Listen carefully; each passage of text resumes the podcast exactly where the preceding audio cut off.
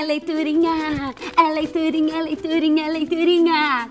Quem gosta de história, levanta o pé. Ai! Não vai levantar a mão. E aí, está preparado para nossa leiturinha de hoje? Então vamos ver o qual livro que eu recebi para contar uma mega história. Tchan, tchan, tchan, tchan. Ai, ai, ai. Será que tem bicho? Será? Não, não sei. Será que tem cachorro? Não sei. Que livro lindo! Vou adorar contar essa história pra você.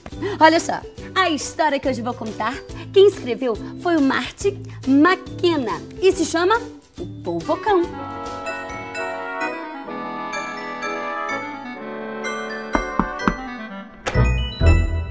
Hora da leiturinha. Lucas queria um cão, mas Lucas não ganhou um cão. Ganhou Jarvis, um polvo. Uhum.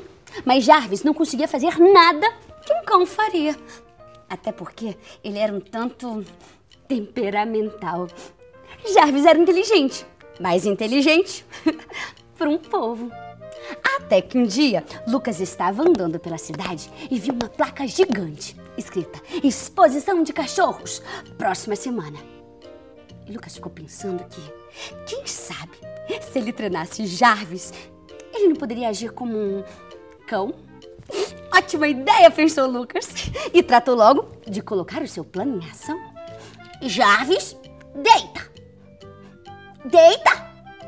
E Jarvis deitou, mas dormiu. Não! Jarvis, é, finge morto! Jarvis, finge morto!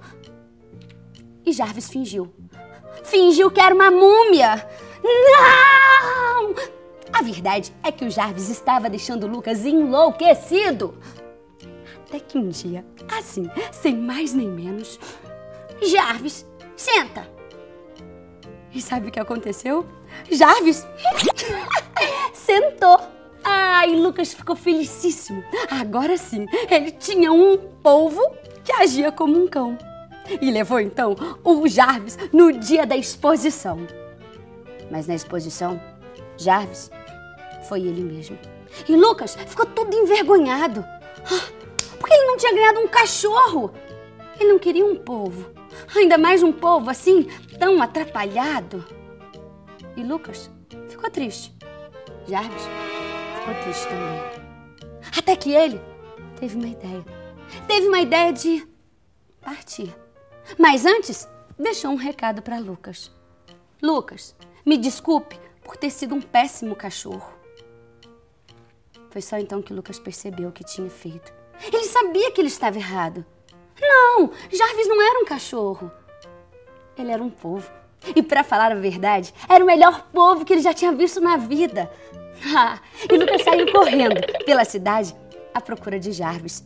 Perguntou pro padeiro, perguntou pro açougueiro, perguntou pra polícia, pra menina, pro menino, mas. Ninguém. Ninguém tinha notícia nenhuma do Jarvis.